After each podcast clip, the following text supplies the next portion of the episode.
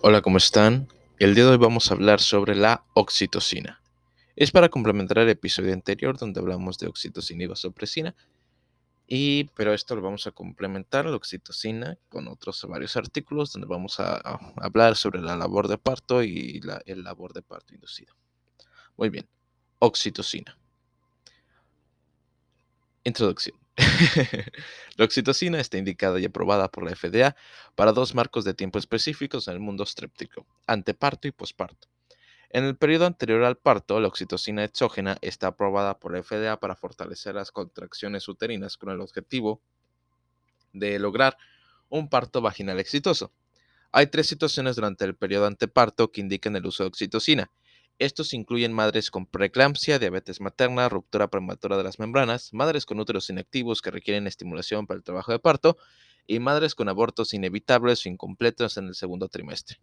Postparto, la oxitocina está aprobada por la FDA cuando es el momento de expulsar la placenta durante la tercera etapa del trabajo de parto y controlar la hemorragia postparto. Esta actividad describe las indicaciones, mecanismos de acción y métodos de administración. Ok. Indicaciones. La oxitocina está indicada y aprobada por la FDA para dos marcos de tiempo específicos en el mundo estético, anteparto y posparto. En el periodo anterior al parto, la oxitocina exógena está aprobada por la FDA para fortalecer las, las contracciones uterinas con el objetivo de lograr un parto vaginal exitoso. Hay tres situaciones durante el periodo anteparto en las que está indicada la oxitocina. Para madres que tienen preeclampsia, diabetes materna, ruptura prematura de membranas, para madres con úteros inactivos que requieren estimulación para iniciar el trabajo de parto y para madres con abortos inevitables o incompletos en su segundo trimestre. Uh, en lo que es respecta al periodo posparto, la oxitocina está aprobada por la FDA cuando es el momento de expulsar la placenta durante la tercera etapa del trabajo de parto y controlar la hemorragia posparto. Una versión anterior de la oxitocina en los Estados Unidos incluía una fórmula intranasal para estimular la eyección de leche posparto. Otras indicaciones no aprobadas por la FDA para la oxitocina exógena incluyen el tratamiento del orgasmo, retardado, la inducción de la excitación sexual y el tratamiento del autismo. La oxitocina se conoce desde hace mucho tiempo como una hormona que desempeña un papel en los comportamientos sociales y de vinculación. Debido a que las mujeres liberan oxitocina durante las relaciones sexuales, se cree que juega un papel en la vinculación. No se sabe que el autismo sea causado por niveles más bajos de oxitocina en comparación con las personas autistas. Sin embargo, estudios previos han demostrado que la oxitocina en niños con autismo parece despertar habilidades sociales. Mecanismo de acción.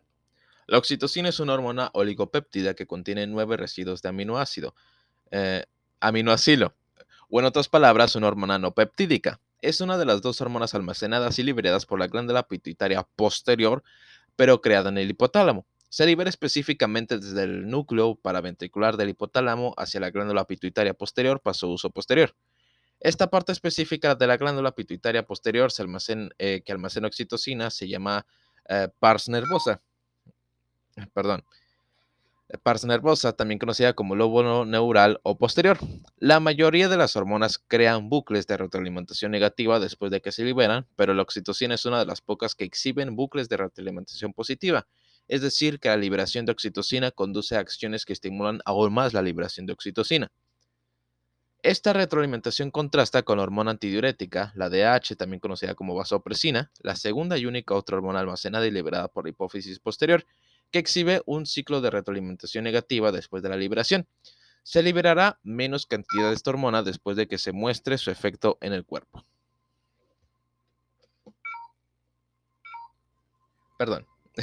La oxitocina exógena provoca una misma respuesta en el sistema reproductor femenino que la oxitocina endógena. Ambos tipos de oxitocina estimulan las contracciones uterinas en el miometrio al hacer que los receptores acoplados a la proteína G estimulen un aumento del calcio intracelular en las miofibrillas uterinas. La activación del receptor de oxitocina provoca muchas señales que estimulan la contracción uterina al aumentar los niveles de calcio intracelular, que es donde entra en juego la retroalimentación positiva. Cuando se libera oxitocina, se estimulan las eh, contracciones uterinas y estas contracciones uterinas a su vez hacen que se libere más oxitocina. Esto es lo que provoca el aumento tanto de la intensidad como de la frecuencia de las contracciones y permite a la madre realizar el parto vaginal de forma completa. La cabeza del feto empuja contra el cuello trino. Los impulsos nerviosos de esta acción viajan al cerebro de la madre que activa la pituitaria posterior para secretar oxitocina. Luego esta oxitocina se transporta a través de la sangre hasta el útero para aumentar aún más las, contracciones uterinas y el ciclo continúa hasta el parto. La oxitocina no solo estimula las contracciones uterinas, sino que también provoca contracciones de las células mioepiteliales de los senos femeninos. Esta actividad se produce en los conductos alveolares. Tales contracciones son las que fuerzan la leche desde estos conductos hacia senos aún más grandes, lo que permite la expulsión de la leche. La retroalimentación positiva también es relevante para este reflejo de eyección de la leche. Un bebé que intenta prenderse del seno de la madre indica la secreción de oxitocina, eh, indica la secreción de oxitocina en la sangre de la misma manera que el parto vaginal, excepto que en lugar de contracciones uterinas se expulsa leche del seno. La oxitocina llega al cerebro al mismo tiempo para aumentar la secreción de oxitocina. Por último, la oxitocina también tiene efectos antidiuréticos y vasodilatadores, aumentando el flujo sanguíneo cerebral, coronario e incluso renal. Administración. Una forma inyectada de oxitocina se administra por vía intravenosa mediante el método de goteo en el contexto de un trabajo de parto retrasado y potencialmente complicado. La misma vía de administración está indicada tanto para abortos incompletos como inevitables. Por último, en caso de sangrado uterino persistente después del parto, la oxitocina puede administrarse por vía intramuscular o intravenosa. Dosificación para inducción o aumento del parto. 0.5 a 2 miliunidades minuto intravenosa con aumento de 1 a 2 miliunidades cada 15 a 40 minutos hasta que se establezca un patrón de contracción. Posología para la hemorragia posparto. Dosis profiláctica 10 unidades intramuscular una vez, eh, una vez después del parto placentario y dosis terapéutica de 60 a 200 miliunidades minuto intravenoso. Efectos adversos. Los efectos secundarios comunes de la administración de oxitocina incluyen los siguientes: eritema en el lugar de la inyección, contracciones intensificadas, eh, contracciones más frecuentes, náuseas, vómitos, dolor de estómago y pérdida de apetito. Los efectos adversos graves que requieren vigilancia después de la administración de oxitocina incluyen arritmias cardíacas, convulsiones, anafilaxia, convulsión, alucinaciones, aumento extremo de la presión arterial y visión borrosa. Contraindicaciones. Las contraindicaciones específicas de la oxitocina incluyen la hipersensibilidad a la hormona en sí o a cualquier parte de la versión sintética y los partos vaginales que en sí mismos están contraindicados.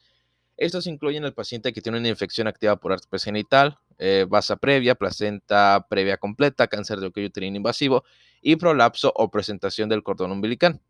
Otras contraindicaciones para la administración de oxitocina incluyen el feto en una posición anormal, sobre todo en posición transversal, y el feto que muestra angustia cuando el parto no está a punto de ocurrir.